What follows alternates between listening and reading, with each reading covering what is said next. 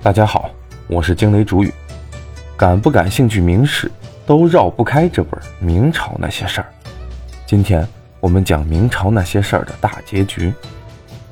作者当年明月，通过独特的视角和手法，对整个明朝历史进行了分析和梳理，引人深思。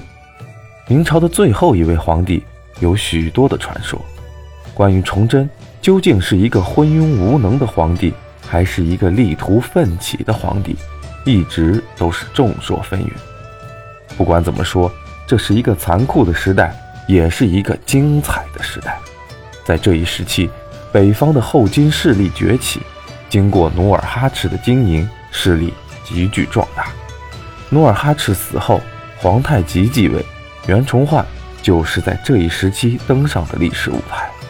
作者告诉我们，袁崇焕这个民族英雄。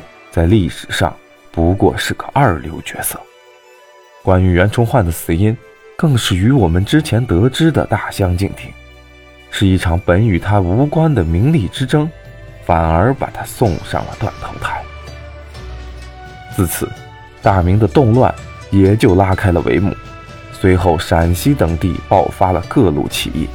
也许你知道闯王高迎祥、闯将李自忠、八大王张献忠。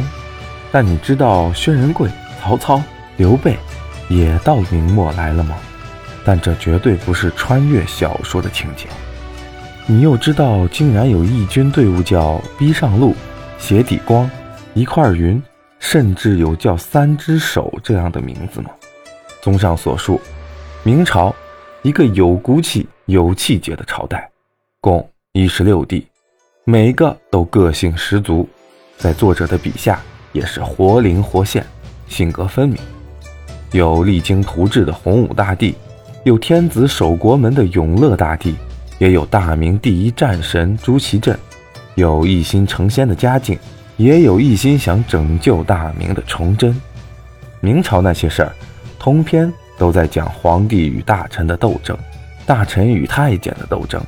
正所谓铁打的营盘流水的兵，皇帝走了一个。换一个大臣，也很快就旧貌换新颜。